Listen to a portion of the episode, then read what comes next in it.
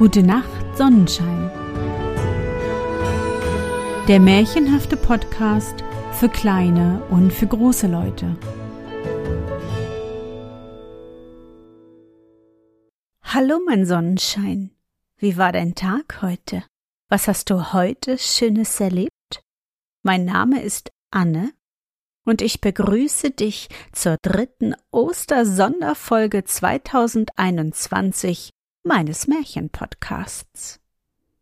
Ganz allein ist der arme Jakob nun auf der Welt, von den Eltern verstoßen und von der Welt wegen seiner Zwergengestalt ausgelacht. Doch sei nicht traurig.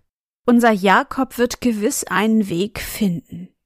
Lass uns hören, wie es weitergeht. Bist du bereit?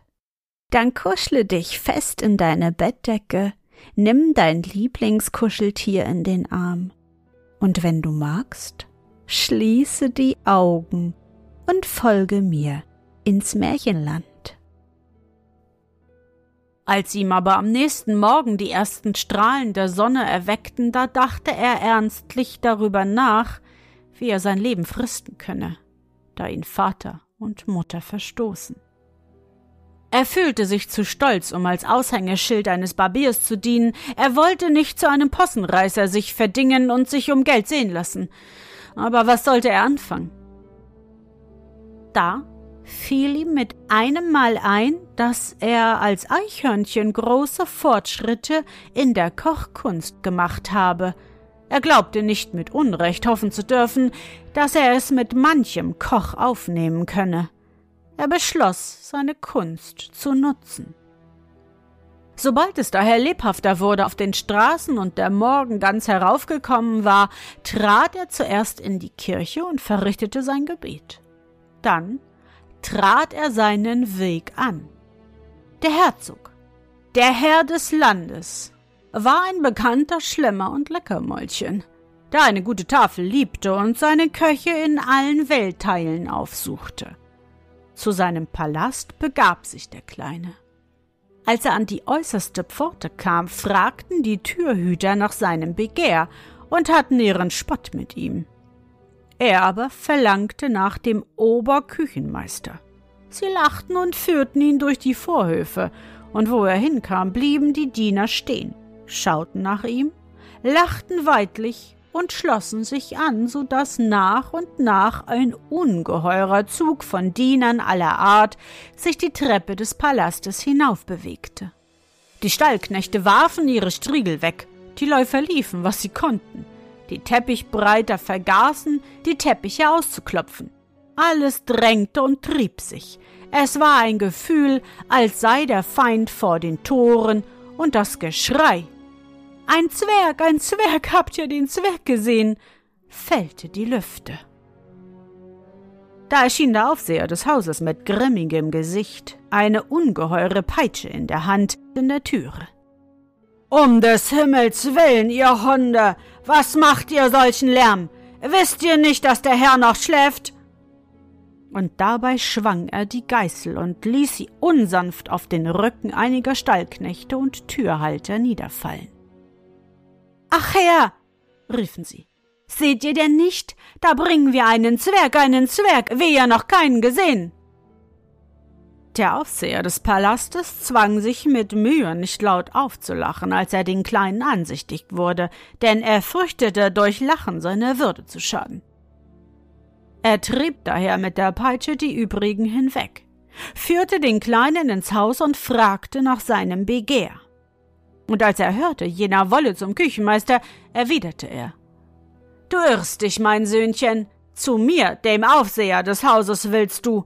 Du willst Leibzwerg werden beim Herzog. Ist es nicht so?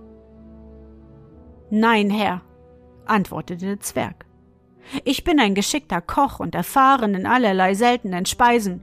Wollt mich zum Oberküchenmeister bringen. Vielleicht kann er meine Kunst brauchen. Jeder nach seinem Willen, kleiner Mann.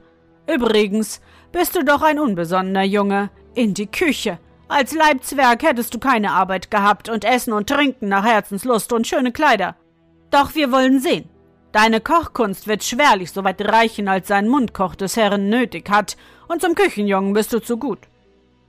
Bei diesen Worten nahm ihn der Aufseher des Palastes bei der Hand und führte ihn in die Gemächer des Oberküchenmeisters.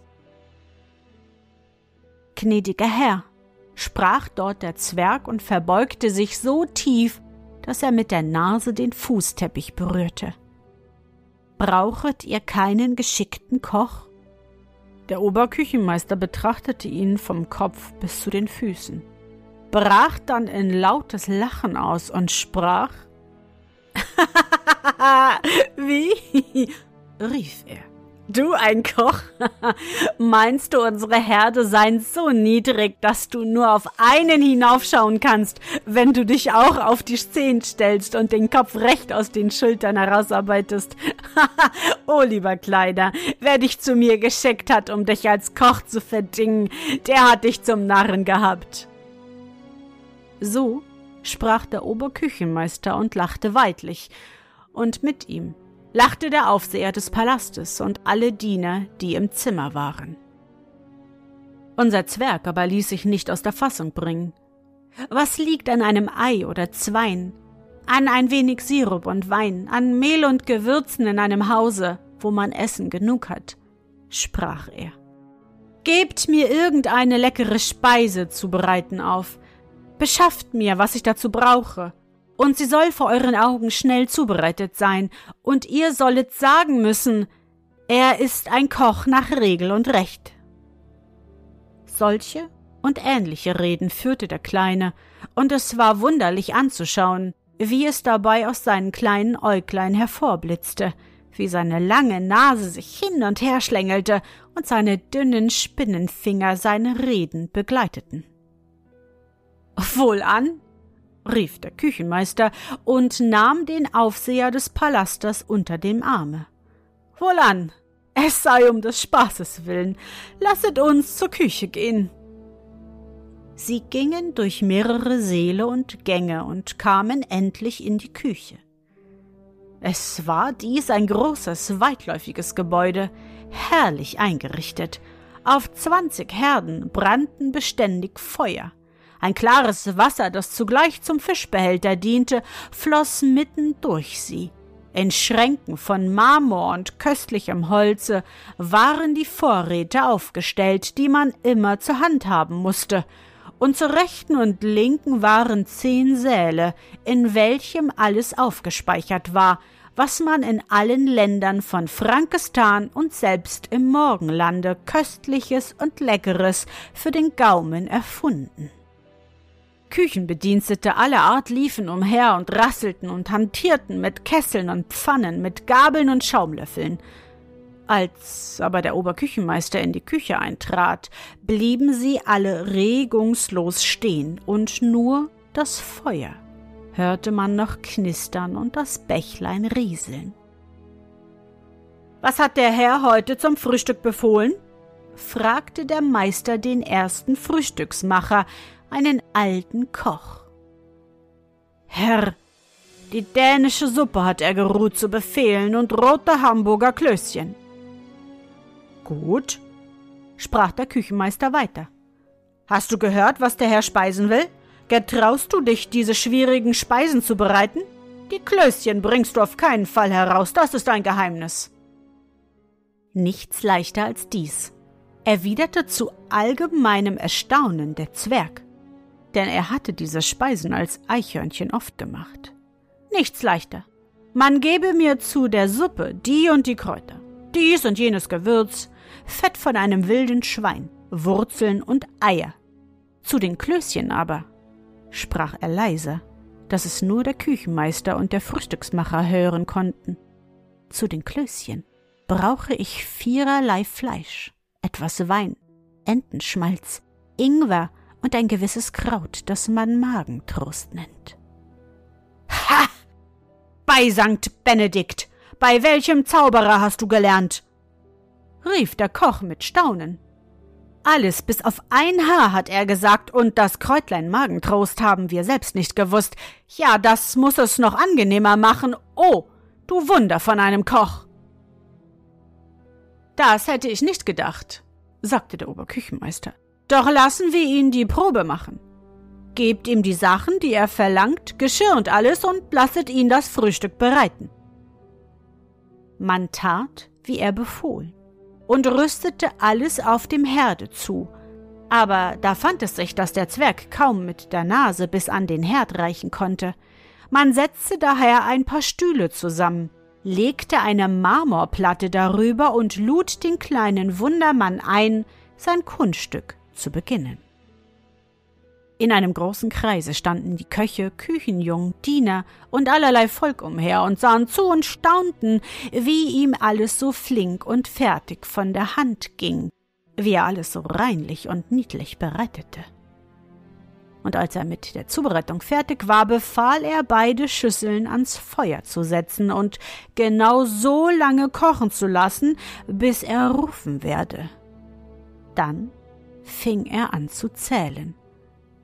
Eins, zwei, drei und so fort. Und gerade als er fünfhundert gezählt hatte, rief er Halt. Die Töpfe wurden weggesetzt und der Kleine lud den Küchenmeister ein, zu kosten. Der Mundkoch ließ sich von einem Küchenjungen einen goldenen Löffel reichen, spülte ihn im Bach und überreichte ihn dem Oberküchenmeister. Dieser trat mit feierlicher Miene an den Herd, nahm von den Speisen, kostete, drückte die Augen zu, schnalzte vor Vergnügen mit der Zunge und sprach dann Oh, köstlich, bei des Herzogs Leben, oh, köstlich. Wollt ihr nicht auch ein Löffelchen zu euch nehmen, Aufseher des Palastes? Dieser verbeugte sich, nahm den Löffel, versuchte, und war vor Vergnügen und Lust außer sich. Eure Kunst in Ehren, lieber Frühstücksmacher, ihr seid ein erfahrener Koch, aber so herrlich habt ihr weder die Suppe noch die Hamburger Klöße machen können. Auch der Frühstückskoch kostete jetzt, schüttelte dann dem Zwerg ehrfurchtsvoll die Hand und sagte Kleiner, Du bist Meister in der Kunst. Ja, das Kräutlein Magentrost, das gibt allem einen ganz eigenen Reiz. Ja, in diesem Augenblicke kam der Kammerdiener des Herzogs in die Küche und berichtete, dass der Herr das Frühstück verlangte. Die Speisen wurden nun auf silberne Platten gelegt und dem Herzog zugeschickt. Der Oberküchenmeister aber nahm den Kleinen in sein Zimmer und unterhielt sich mit ihm. Kaum aber waren sie halb so lange da, als man ein Paternoster spricht? Dies ist das Gebet der Franken, o Herr, und dauert nicht halb so lange als das Gebet der Gläubigen. So kam schon ein Bote und rief den Oberküchenmeister zum Herrn. Er kleidete sich schnell in sein Festkleid und folgte dem Boten. Der Herzog sah sehr vergnügt aus. Er hatte alles aufgezehrt, was auf den silbernen Platten gewesen war, und wischte sich eben den Bart ab, als der Oberküchenmeister zu ihm eintrat. Höre, Küchenmeister, sprach er. Ich bin mit deinen Köchen bisher immer sehr zufrieden gewesen, aber sage mir, wer hat heute mein Frühstück bereitet? So köstlich war es nie, seit ich auf dem Thron meiner Väter sitze. Sage an, wie heißt er, der Koch, dass wir ihm einige Dukaten zum Geschenk schicken? Herr, das ist eine wunderbare Geschichte, antwortete der Oberküchenmeister und erzählte, wie man ihm heute früh einen Zwerg gebracht, der durchaus Koch werden wollte und wie sich dies alles begeben. Der Herzog wunderte sich sehr, ließ den Zwerg vor sich rufen und fragte ihn aus, wer er sei und woher er komme. Das konnte nun der arme Jakob freilich nicht sagen, dass er verzaubert worden sei und früher als Eichhörnchen gedient habe. Doch blieb er bei der Wahrheit, indem er erzählte, er sei jetzt ohne Vater und Mutter und habe bei einer alten Frau kochen gelernt. Der Herzog fragte nicht weiter, sondern ergötzte sich an der sonderbaren Gestalt seines neuen Koches. Willst du bei mir bleiben? sprach er. So will ich dir jährlich fünfzig Dukaten ein Festkleid und noch überdies zwei Paar Beinkleider reichen lassen. Dafür musst du aber täglich mein Frühstück selbst bereiten, musst angeben, wie das Mittagessen gemacht werden soll und überhaupt dich meiner Küche annehmen. Da jeder in meinem Palast seinen eigenen Namen von mir empfängt, so sollst du Nase heißen und die Würde eines Unterküchenmeisters bekleiden.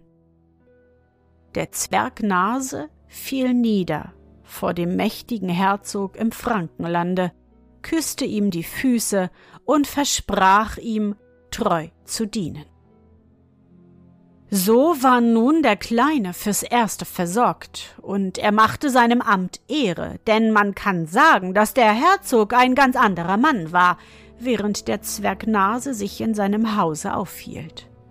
Sonst hatte es ihm oft beliebt, die Schüsseln oder Platten, die man ihm auftrug, den Köchen an den Kopf zu werfen, ja, selbst dem Oberküchenmeister warf er im Zorne einmal einen gebackenen Kalbsfuß, der nicht weich genug geworden war, so heftig an die Stirne, dass er umfiel und drei Tage zu Bett liegen musste.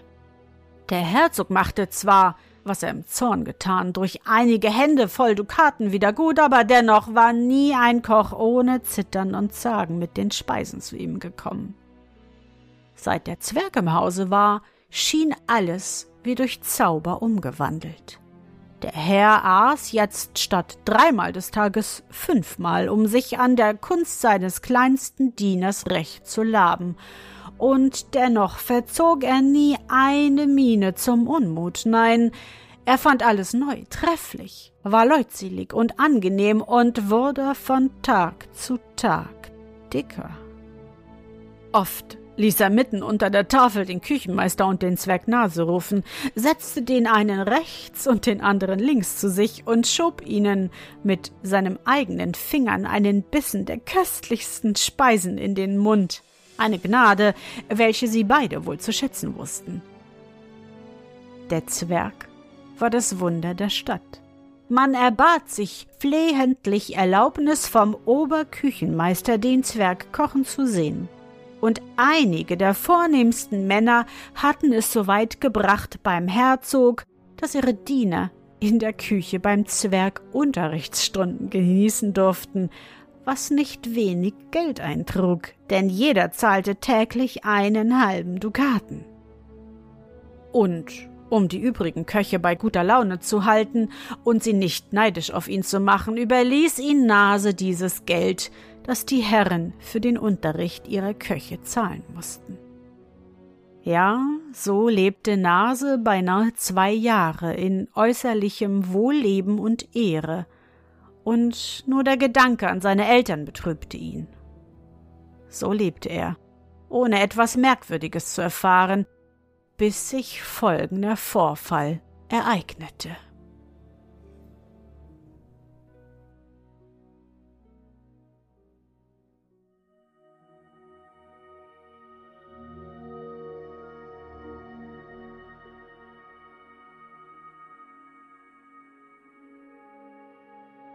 Na, Sonnenschein, bist du noch wach? Das war der dritte Teil des Märchens Zwergnase von Wilhelm Hauff. Tapferer kleiner Jakob, ach warte, er heißt ja nun Nase. Mutig ist der Kleine zum Herzog gezogen und hat sich ihm als Koch angeboten. Ach, ich wäre gerne dabei gewesen, der Oberküchenmeister muss große Augen gemacht haben, als er die Suppe mit den vorzüglichen Hamburger Klößchen probiert hat. Und Nase ist so gut, dass er anderen das Kochen beibringt. Das ist doch eigentlich ein gutes Leben, oder? Mal sehen, wie es morgen weitergeht. Ich hoffe, dir hat unsere gemeinsame Reise heute gefallen. Für mich war es wieder wunderbar und ich danke dir, dass du mich begleitet hast.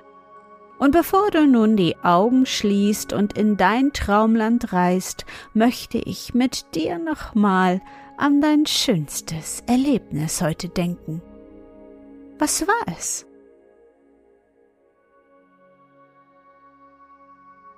Vielleicht bist du heute draußen im Sonnenschein spazieren gewesen oder konntest draußen auf dem Spielplatz nach Herzenslust schaukeln. Versuche dich an dein schönstes Erlebnis heute zu erinnern.